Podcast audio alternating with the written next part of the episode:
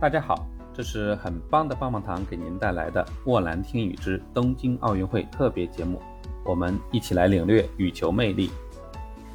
上一期节目我给出了国羽奥运会的八字观点：前路坎坷，希望并存。那么本期棒棒糖就来详细聊一聊。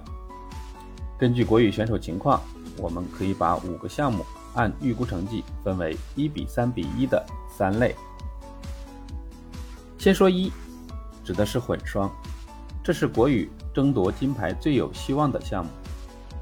我们的两组黄金搭档，郑思维、黄雅琼，也就是网友戏称的“雅思组合”；王一律、黄东萍，也就是“黄鸭组合”。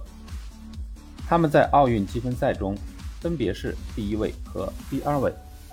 再看历史战绩，在2019赛季。雅思组合在国际羽联系列赛中虽然成绩有所起伏，但整体仍属平稳。到了2020年，受疫情影响，国羽有一年多没有参加国际比赛，但同样的，大部分对手也缺少大赛历练，大家半斤八两。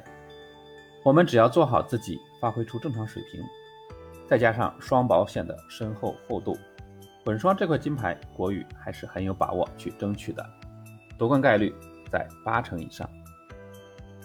再来说三，包括了男单、女单和女双，这是国羽有希望冲击金牌的三个项目。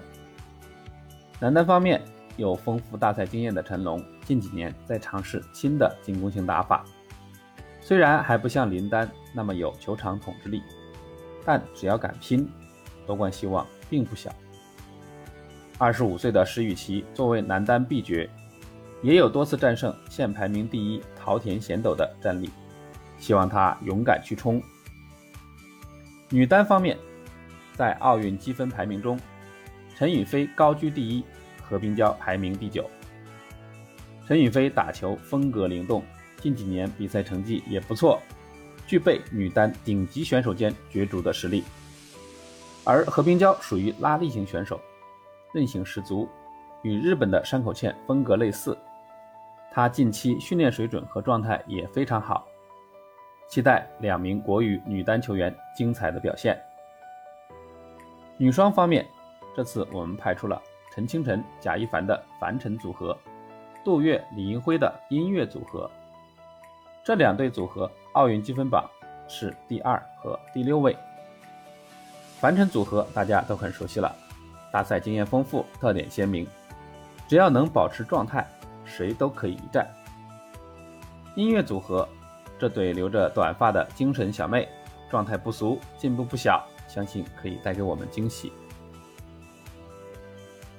最后还说回一，就是男双项目，这次奥运会国羽男双只有李俊慧、刘雨辰参赛，作为平均身高一米九四的双塔组合。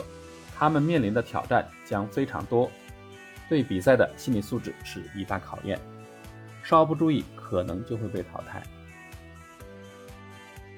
综合来看，国羽在这届奥运会中，混双这块金牌应无太大问题，关键是看男单、女单和女双的表现，三项夺一金是正常发挥，也就是说，国羽的东京奥运会战绩正常是两枚金牌，与上届奥运会持平。